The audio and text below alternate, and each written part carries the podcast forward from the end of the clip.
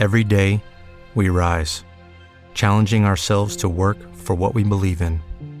At U.S. Border Patrol, protecting our borders is more than a job, it's a calling. Agents answer the call, working together to keep our country and communities safe. If you're ready for a new mission, join U.S. Border Patrol and go beyond. Learn more at cbp.gov/careers.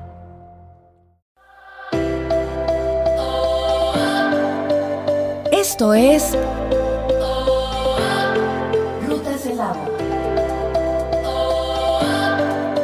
Un espacio para redescubrir los tesoros naturales y culturales de Aguascalientes.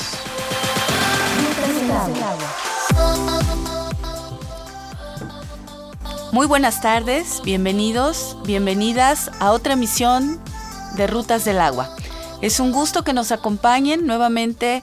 Doy gracias a la Universidad Autónoma de Aguascalientes, a Radio UAA, porque gracias al 94.5 es que podemos llegar hasta sus espacios.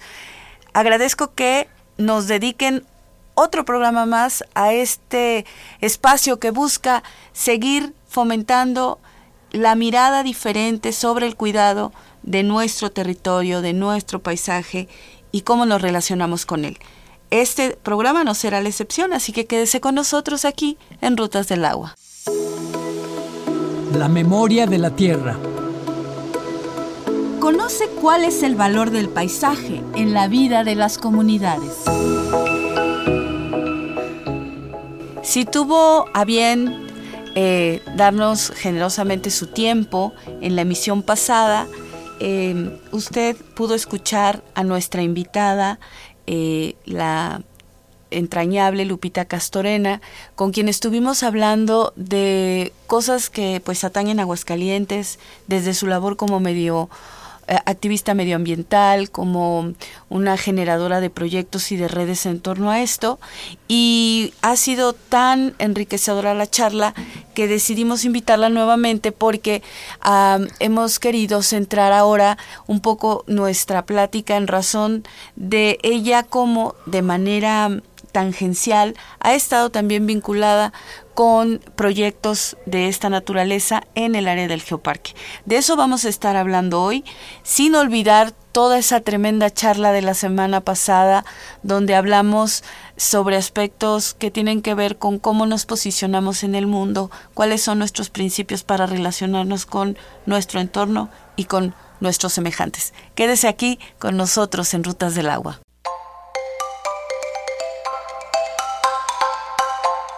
Aguacero. Canciones a la naturaleza y sus bondades.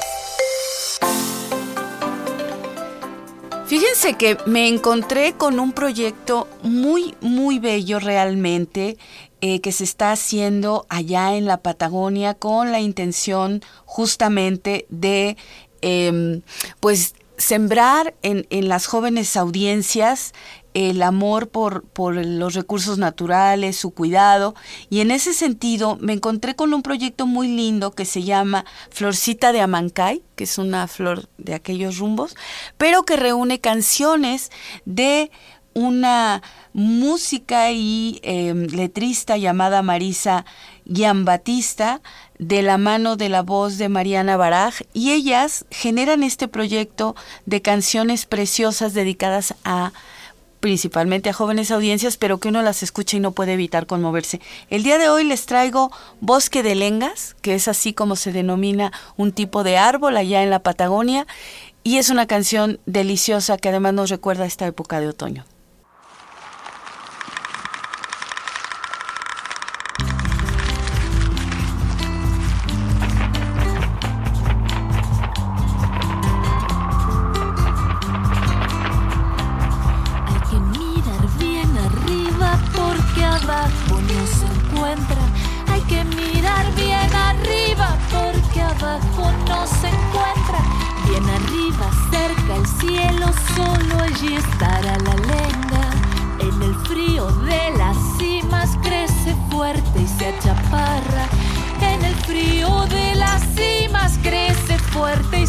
chaparra, protegiendo al agua pura que desde las cumbres baja.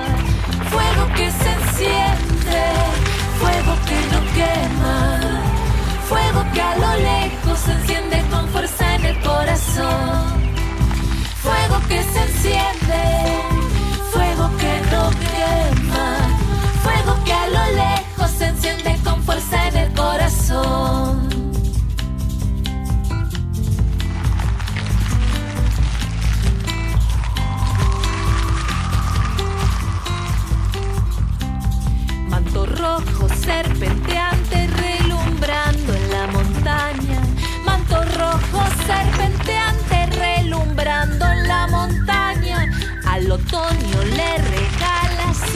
presencia engalanada.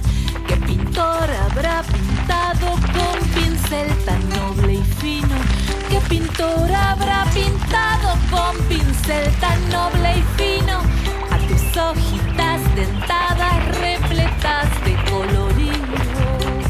Bosque de legales, manto enrojecido. Bosque de legales que color de otoño las cumbres llevó.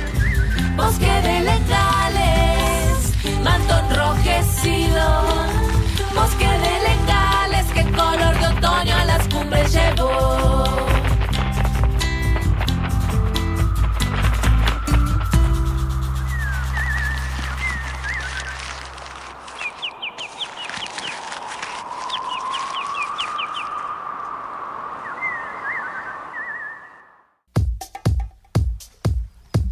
Del Geoparque. Un acercamiento a las y los protagonistas del Geoparque Rutas del Agua.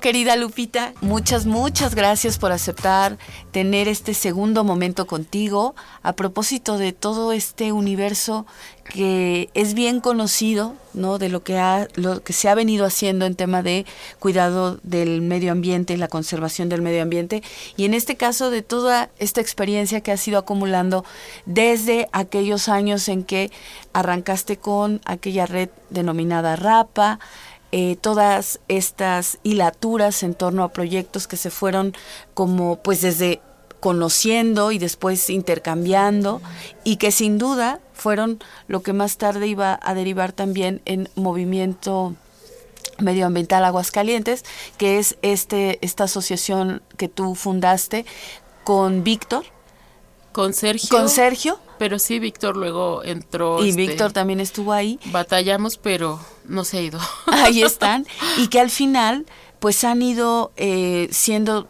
y se mantienen firmes eh, con estas actividades de trabajo en favor de los colectivos y de las comunidades.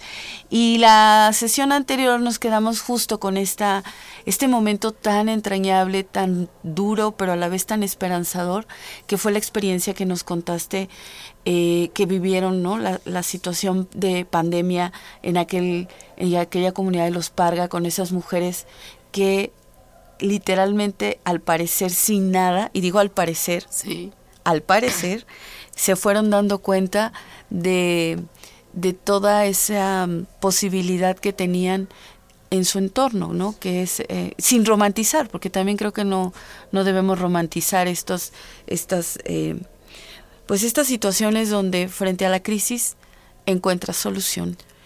Sí, sobre el trueque que, que nosotros comenzamos en pandemia en las comunidades, no solamente en esa, nos fuimos al Malacate, al Relicario, a todas las que son como aledañas al Bosque de los Cobos, nos faltan muchas, pero también somos muy pocos en, en las asociaciones colectivos. Bueno, ya sumados somos muchos, ¿verdad? Pero eh, en ese tiempo de, de la pandemia, pues éramos menos, Eh, pero sí nos fuimos este, como extendiendo pero sí pasamos de lo que se de- venía denominando y que se sigue haciendo como el patrimonio biocultural al cultural local, a lo que verdaderamente ellos tenían, ellas tenían dentro de su de su este entorno natural, pero además también brincamos hacia el, el tabique, por ejemplo. Un día hicimos un trueque de tabique. Entonces, ¿qué podían este llevar? De verdad hubo cosas muy interesantes, eh, bombas para las bicicletas, neumáticos, cosas que llevaban de la ciudad y que decían, ah, yo necesito un radio, cosas así que de repente, pues, ¿por cuántos tabiques? por 10 tabiques, por 100 tabiques, por 200 tabiques. Entonces a ellos es su, obviamente su fuerza de trabajo, pero aquí hay un cambio en el trueque que es el valor eh, de utilidad por el valor de utilidad. O sea, no te estás fijando cuánto, yo luego les digo, no se fijen si es un algo este que tienen, deben de llevar cosas que ya no tengan valor sentimental ni económico en sus vidas. Porque, como dices, se terminó el trueque porque ya hubo una moneda de cambio, que pues era el oro, ¿no? Claro. Teníamos ahí el, este resguardado por el, el, oro que, que, había en los bancos y después ya nada más tuvimos billetitos, ¿no? Eh, pero siempre debemos de entender que, que, el dinero es un medio, no un fin. O sea, si nos hacemos ricos y nos morimos, pues qué, qué, qué vida tan triste, ¿no? Porque pues ahí se va a quedar el dinero. Exacto. Entonces sí tenemos que tener este, yo le llamo la economía de las tres S, solidario, sostenible y, y social porque luego empiezas a platicar, o sea, cuando una señora te, te va este, a dar las tunas, ah, es que fui hacia allá y luego este, hay una parte donde se hace esto y lo otro, y entonces empiezas a, a tejer lo que les llaman mucho en, en la política, este, resarcir el tejido social. Claro, que suena muy bien. que suena bien, pero que lo ves cuando, cuando están pasando este tipo de eventos, donde tú le platicas de la historia de tus cosas. Claro, y ahí el valor tiene que ver con también, pienso, ¿verdad? Eh, el, el asunto de cómo miras y el geoparque tiene que ver con esto, cómo miras lo que te rodea, ¿no? Porque Sí. algo que usualmente tienes ahí pasa desapercibido, eh, incluso no le das ningún valor, ¿no?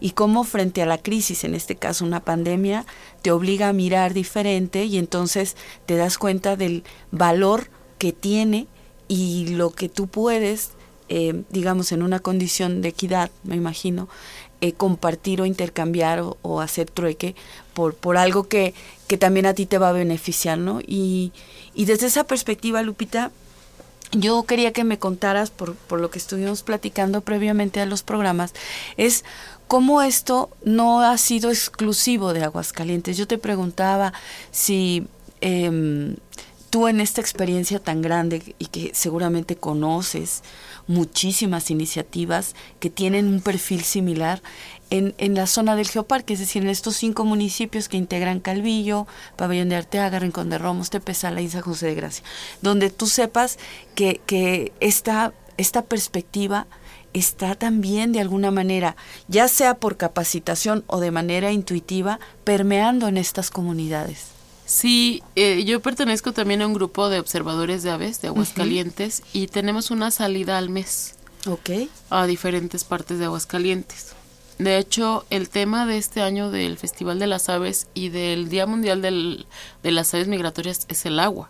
Mm, Es, es el agua. claro. Eh, el agua vital para las aves y para todos los seres vivos. Sí, para el- que esto Entonces, funcione. sí, si nosotros vamos a un lugar y no hay eh, cierto grupo de, de seres vivos, eh, quiere decir que está habiendo un problema, ya sea de falta de sequía, de contaminación, dependiendo del grupo que nos falte, ¿no? Y en este caso, pues nosotros vamos a hacer conteo de aves. Ok. En San José de Gracia hacemos un conteo, ahora me acabo de acordar, hacemos un conteo anual de aves acuáticas. Oh, qué interesante. Esto estamos coludidos, coludidos. Estamos en relación con DUMAC de México, que es este un, una asociación civil que, que tiene su sede en Monterrey, que promovió este los conteos anuales de, de en la historia moderna. Y ahorita creo que vamos por el sexto o séptimo, no, no recuerdo. Y lo hacemos en invierno, Ajá. en enero. eh, y nuestra principal fuente de, de aves migratorias que están relacionadas con el agua es San José de Gracia, es la presa Calles. Claro. Entonces ahí nosotros nos relacionamos con las personas de la localidad. Eh, comenzamos esta relación por IMEP, eh, Gina Ventura, que ella trabaja mucho esta, esta área. eh, y allá hay una lideresa que se llama Norma. Y a las dos también son aliadas del Geoparque, por cierto. Sí, sí, sí, sí. Sí, porque Norma es este como la presidenta de los pueblos mágicos. Así es, está allá. Ajá. Y ella, eh, junto con la familia y con otras personas, eh, hacen alimentos para cuando nosotros vamos, hacemos los recorridos y luego vamos a comer allá. O, si, o también hay un señor que se llama Gabriel uh, ahorita, Landín y su familia, que también son grandes observadores de aves. Ellos han trabajado con cuerpos de paz que han venido y les los han capacitado. Toda su familia, desde, desde el, el papá, mamá, las hijas, el niño más pequeño, todos son grandes observadores de aves. Mm. Entonces, dependiendo de la ruta, el sábado vamos a estar allá este, apoyando a, al Festival de las Aves. Vamos a estar allá haciendo este, rutas de, observación de, aves. Y pues no puedes este, comprender la, el, eh, que haya aves si no hay agua.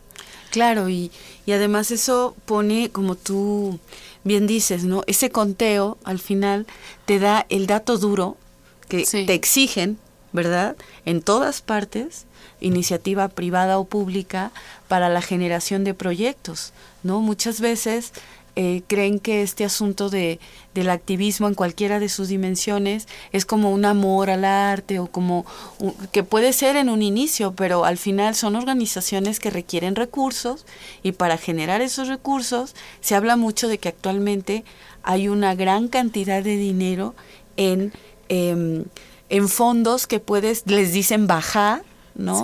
Con esta temática medioambiental, pero claro, necesitas números, necesitas datos que eh, fundamenten estos proyectos y que además pongan sobre la mesa que la cosa está delicada, pues, ¿no?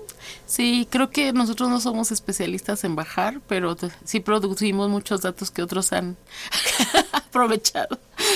Ahí es donde necesitan ustedes capacitación para eso, Lupita. no se puede ser perfecto. No se digo, hay quien es muy bueno para unas cosas, hay quien se necesita de gente.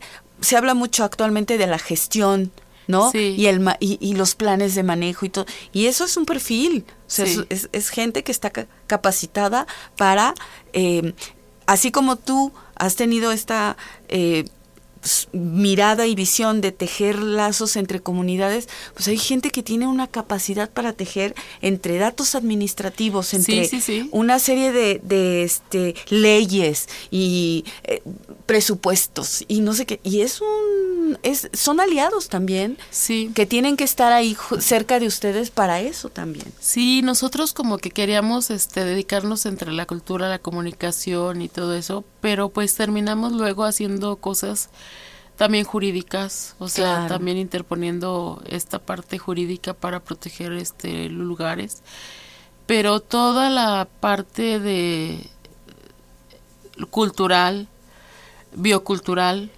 este, de la observación de la naturaleza, de las aplicaciones mm, de ciencia ciudadana, todo esto lo hemos aprovechado muy bien para que podamos compartir con científicos y con muchas personas nuestros datos. Eso es maravilloso y además muy generoso. Sí, sí, yo les digo, es que yo me puedo quedar en, en mi celular con la foto de una eh, este, flor muy bonita y si no la compartí, digo, ya no digamos en las redes sociales, este, lo que nosotros usamos son redes sociales, pero de ciencia ciudadana, como naturalista, como Beard, o sea, y, y, todos los datos que nosotros generamos están ahí todas las fotografías que nosotros sacamos están ahí. Nosotros podemos desaparecer y ya se le quedó a alguien que esté estudiando el mezquite, a alguien que esté estudiando el maguey, a alguien que esté estudiando este cualquier eh, ave, ranas, está está ahí para compartir y sí me parece que es algo muy generoso de parte de todas las personas que que salimos a observar la naturaleza. Claro, porque eh, sabemos también de casos donde desgraciadamente hay también como un, unas murallas, ¿no? Cuando quieres que te compartan cosas eh, y no, es mío y, y, y, yo puse mi trabajo y allá arréglatelas tú. Pero esto también creo que al final lo que ustedes hacen de compartir eh, también tiene que ver con lo que hablábamos en la emisión anterior. O sea, es por algo más grande. Sí. Que no tiene que ver con que digan, ay, Lupita Castorena, la... Mm. sino tiene que ver con que el día de mañana esa flor que yo goce, la goce eh, el nieto del nieto del nieto, ¿no? Que viene. Sí, o que sea parte de una investigación, ¿no? O sea, luego ya hay proyectos que están, por ejemplo, subidos a Naturalista, donde están buscando a lo mejor un pasto que es muy este especial y entonces yo ya le di un dato Mm. a esa persona investigadora.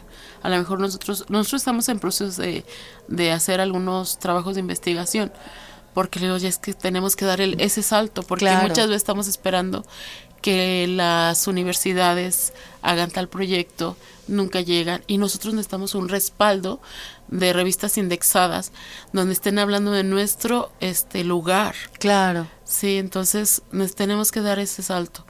Y pues para eso necesitamos pues gente que, que quiera investigar sobre los temas que son importantes para traer el agua, por ejemplo, de la vegetación que se necesita para traer el agua, ¿no? Claro. Ahorita acaban de aprobar que, que se haga más, eh, que se, ar- eh, se arbore más aquí en el municipio de Aguascalientes, en el estado, con árboles nativos. Entonces, bueno, pues ya lo meten como ley, pues muy agradecidos, ¿verdad? Ahora que se vaya cumpliendo. Y bueno, el mezquite y el huizache son grandes generadores de, de agua. O sea, atraen el agua y la llevan al subsuelo. Y en toda esta ruta que ustedes eligieron para que sea la ruta del agua, se encuentran. Claro. Además, este, a mí me encanta, por ejemplo, Tepezala, porque hay mucho palobo. Es un árbol muy bello. Muy bonito. Muy bello, sí, yo. Yo si pudiera hacer una exposición de pura flor del palobobo, entonces lo tengo así como que es impresionante cuando está en flor. Sí, porque justamente es cuando va llegando el invierno, se le caen las hojas para que él pueda como ser este más eficiente y florea. Y es muy socorrido por los colibríes en este tiempo. Qué maravilla. Es poca, este, y, y bueno, pues es, es poca la di- disposición que hay en invierno de, de el alimento y de agua, y ahí lo tenemos en nuestra vegetación nativa, ¿no? Qué y justamente en esta ruta, pues ahí tenemos esos árboles nativos muy, muy lindos. Oye, Lupita, ya para ir cerrando, Sí. cuéntanos un poquito de los dos proyectos que sabemos que están ahorita en vigencia. Por un lado es una exposición de rana y Sí. por otro la exposición de aves que está ahorita, esa sí la me la he, toca- me la he topado Ah, sí. ahí en nuestra querida autónoma. Cuéntanos brevemente cu- cuándo, dónde están, cuánto tiempo van a estar, qué va a ver la gente cuando vaya.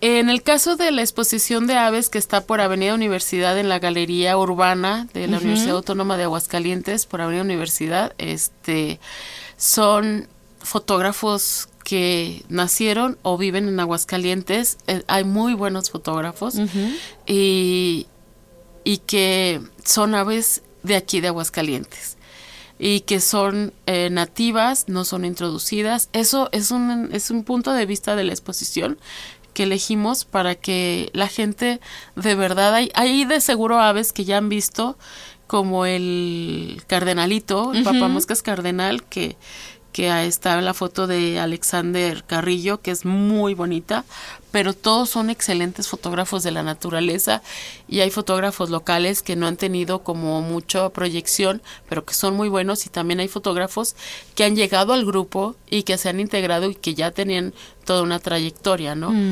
Como Luis, este, ay, se me fue su, su año, ay, perdóname Luis. Y la otra exposición es un homenaje al maestro Emilio Carrasco, un grabador, eh, pintor, escultor, zacatecano, bueno, nació en este Distrito Federal, pero toda su vida la, la, la llevó en Zacatecas.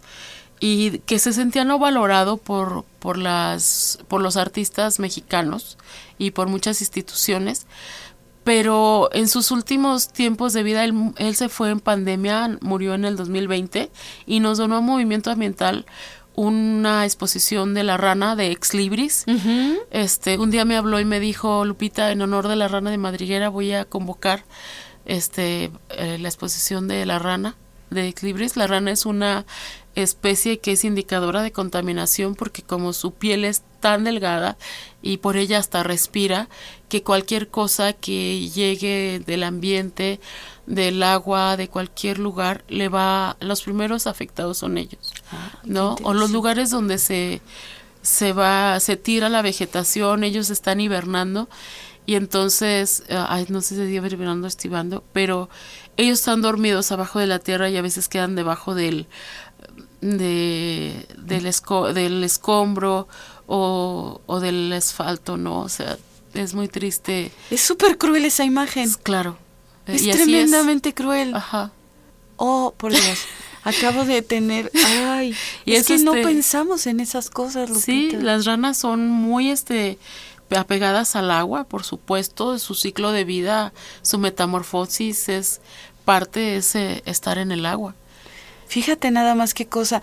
Y aquí creo que vamos a tener un cierre muy lindo porque al final tú, además de todo lo que hemos venido diciendo desde el programa anterior, como fundadora de Movimiento Ambiental Aguascalientes, como bióloga, como activista social, como activista medioambiental, también tienes una inclinación al arte de toda la vida, ¿no? Y el hecho de que se vinculen estas cosas, en este caso a través de las artes visuales, por un lado la fotografía con esta exposición, de verdad, quien nos escucha, los invitamos eh, a estas eh, fotografías de gran formato, además muy bellamente eh, impresas, que están en la Galería Urbana, que es toda esa galería que está en Avenida Universidad, y luego también abarca Guadalupe González.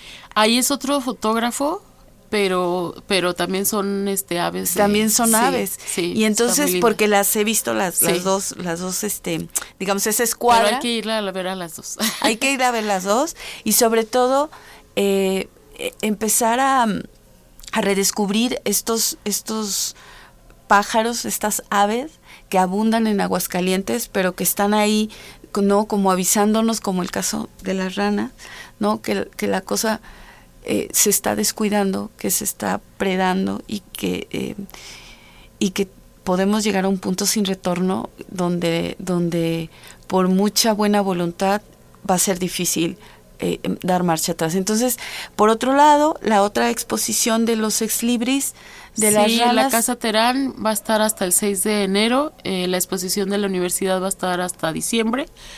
Y bueno, pues todavía tenemos tiempito para ir a caminarla, bajarse del coche por dentro de la universidad y salir a caminarla. Y bueno, pues si pasan por ahí saber que son fotógrafos que viven en Aguascalientes y, y que son especies de Aguascalientes las que están en la avenida Universidad. Universidad. Sí. Que además las fotos, de verdad lo digo, nos, nos, es un refrescar la mirada, ¿no? Uno va así en el carro, este, queriendo llegar a nuestro destino y voltear y entoparse con ese colorido. Es la verdad bellísimo, se agradece mucho. Sí, yo decía, bueno, pues eh, el Festival de las Aves fue hasta tal día, pero ese día se inauguró la exposición, entonces como quien dice, seguimos en el festival. Así es, ese festival que, que sigue creciendo, que suma tanta gente, hay que decirlo, tantas voluntades y que incluso sobrevivió una pandemia, que con creatividad y con, y con toda esta em, posibilidad, digámoslo así, de tecnología, lo pudieron hacer incluso de manera virtual, ¿no? Sí, y que nos sanó a muchos. O sea, porque yo les decía, aunque nada más seamos nosotros, es, es, valioso. Totalmente. Pero se iban sumando más y ya este cuando de repente nos encontramos en la pantalla con un fin común. Ah. Maravilloso. Pues muchísimas gracias de nuevo, querida Lupita. Gracias de verdad. Gracias por su escucha. Martín Martínez Pineda, gracias siempre por tu apoyo. Y no se pierdan la siguiente emisión de Rutas del Agua.